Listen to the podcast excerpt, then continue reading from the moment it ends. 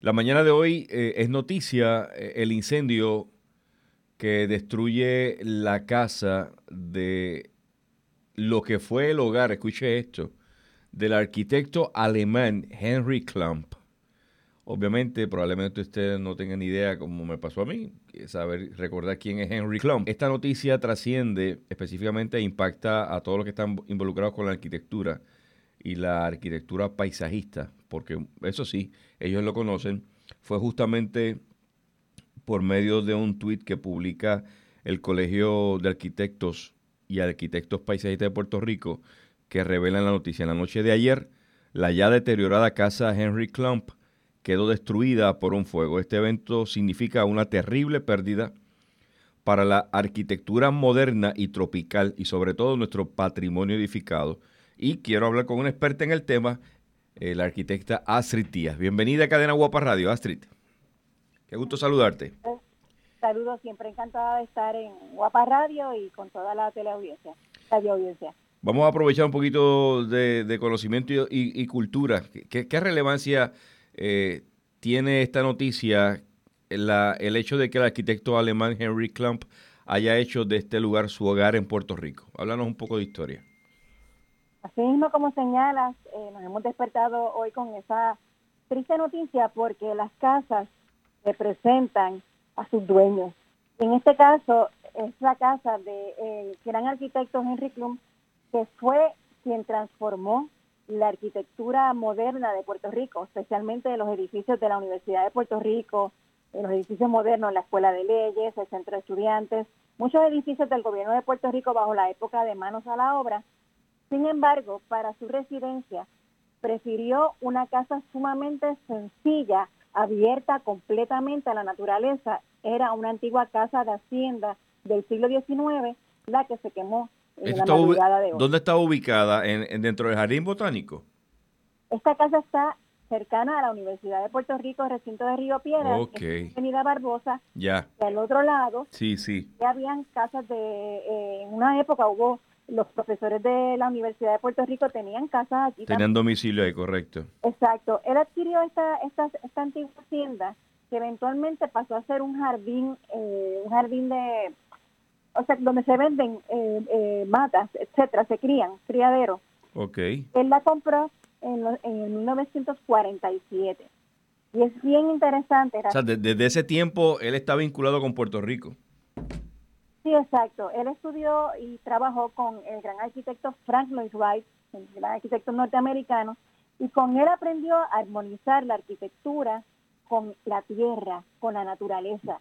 Esos postulados los trajo a todas sus obras arquitectónicas y se reflejan en esta casa que hemos perdido, que se ha quemado.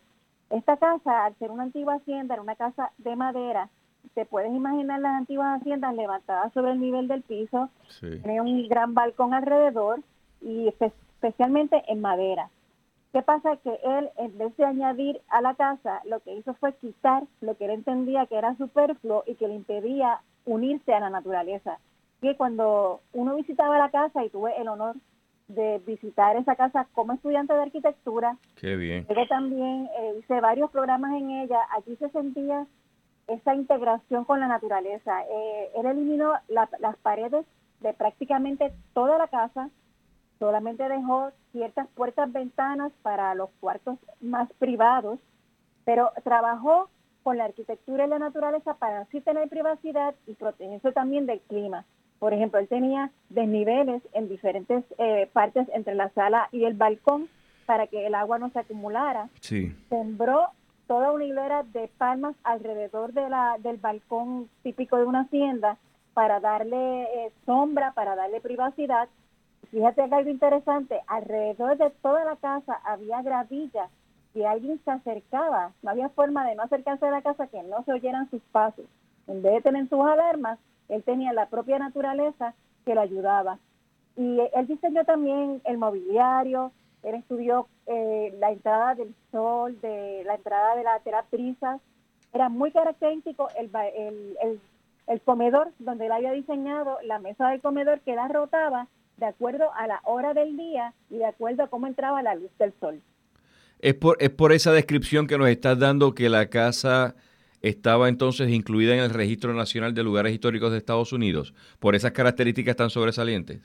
Así mismo, estaba, estaba incluida en, en este Registro Nacional de Lugares Históricos desde 1997 eh, por su arquitectura, pero también por la figura que vivió esa casa, lo que representó, y allí se vivió historia de Puerto Rico. Allí se reunían grandes pensadores a hacer tertulias, a transformar, a pensar cómo transformar a Puerto Rico, y eso fue lo que ocurrió y que vivimos en los años 50, 60 y 70, que gracias a esos pensadores, gracias al arquitecto Henry Klum, gracias a lo que ocurría en esa casa, tenemos un paisaje urbano, un patrimonio edificado del cual pasó a ser vitrina en el mundo entero y ejemplo de gran arquitectura en el mundo entero y se originó en Puerto Rico y específicamente en esa casa fue esa semilla. Así que eh, no solamente por su arquitectura y lo que representa en el, en el ámbito de arquitectura moderna y tropical, sino también por la figura que lo vivió y lo que representó a la gente que se reunía allí para transformar a Puerto Rico en términos edificados, económicos y sociales. En la publicación que hace el Colegio de Arquitectos, y arquitectos paisajistas de Puerto Rico, eh, Astrid, en su cuenta, eh, creo que fue de Facebook, plantea la ya deteriorada casa Henry Club. Eh, aunque estaba bajo la custodia de la universidad, entonces estaba descuidada. Otra pregunta que podría hacerte, ¿cómo se quema esto? O sea, si la vivía alguien, no la vivía alguien, porque cuando uno mira las fotografías y el video, el, departamento de bomberos, el cuerpo de bomberos no dice, no ha dicho nada, ni siquiera tampoco la Universidad de Puerto Rico sobre cómo se encendió. Hay un video que se puede ver, aparentemente se encendió de noche, de madrugada, y es inmensa eh, la, nube que provoca el incendio. Eh, ¿Pudo haber aquí mano intencional o, o, cómo, cómo se puede destruir una propiedad como esta? La verdad es que la casa ya estaba deteriorada por los huracanes. Eh, fue una casa que ya se... A la universidad ya, ya no le daba el cariño que merecía. Se estuvieron haciendo muchos intentos para irla restaurando. De hecho, en un momento dado, la, la casa que, pertenecía ya a la Universidad de Puerto Rico, porque fue adquirida y donada en parte por la familia, adquirida por la Universidad de Puerto Rico, familia de, de Henry Klum, y ellos, eh, esa, la casa se utilizaba como laboratorio de preservación histórica para los estudiantes de la Escuela de Arquitectura de la Universidad de Puerto Rico. Yo fui profesora de la universidad y vi los esfuerzos que se hicieron. También estuve eh, la enciclopedia de la arquitectura que escribí. este libro está la historia de la Casa Clum. Ahora, eh, después que vino, varios huracanes la afectaron, se hicieron esos esfuerzos. En los últimos años, pues no he estado relacionada con la Escuela de Arquitectura, he estado en mi práctica privada, y no sé en qué etapa estaban todos esos esfuerzos de restauración. Entiendo que estaba deteriorada y muy afectada con el huracán María y se estaban, eh, eh sí estaba el interés de volverla a restaurar. Okay. Es importante que estas edificaciones no lleguen a un punto donde a veces son insalvables, ocurren estas, estos accidentes, estos fuegos. El valor que tienen es tan grande eh, en términos históricos, arquitectónicos y culturales que perdemos una gran joya.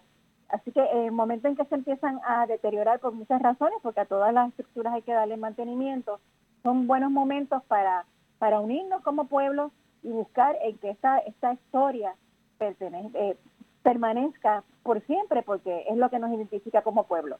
Quiero aprovechar estos minutos finales para cambiar el tema, irnos a, a lo que puede ser un regreso eh, parcial eh, de, educación presencial en nuestras escuelas en Puerto Rico. El tema de las escuelas, las inspecciones que estuvo haciendo eh, el, ¿verdad? el Colegio de Ingenieros, las recomendaciones que dio, no se ha hablado más del tema. Eh, no tenemos idea respecto a las estructuras de las escuelas, si todas están funcionales. Estamos a, a 19 días de terminar la temporada de huracanes. tu análisis sobre estos asuntos de gobierno y, cuáles serían tus recomendaciones ya camino a despedir el año. Muy interesante esa pregunta. Creo que se debe hacer con mucho cuidado. Uno, hay, una serie de factores cuando vamos a ir volviendo a, retomar los edificios en esta era COVID. Yo me he estado expresando continuamente y he estado estudiándolo. Eh, en, esta, en este caso de las escuelas y en cualquier sitio eh, de trabajo, es importante considerar el número de personas el tiempo en que se está y la ventilación.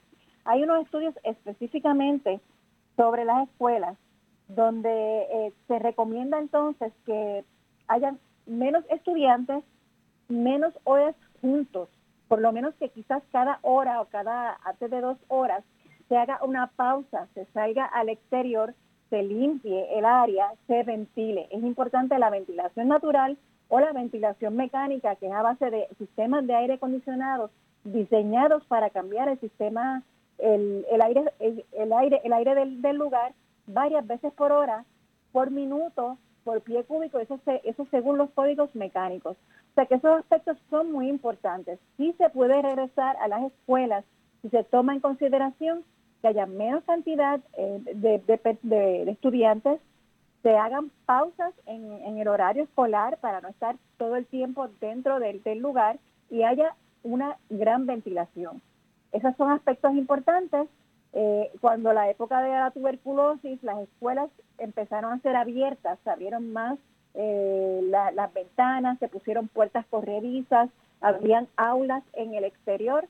Así que tiene que haber una planificación porque estamos en una nueva era, que es una nueva forma de vivir y de ocupar los edificios. Nos hemos enfocado a veces en la estructura, en concreto, el varillaje, los aceros, pero eh, ¿cómo saber si la escuela, eh, los edificios, la estructura no está enferma, eh, que, que, no representa un peligro y que pueda afectar el sistema respiratorio de los estudiantes que allí estén?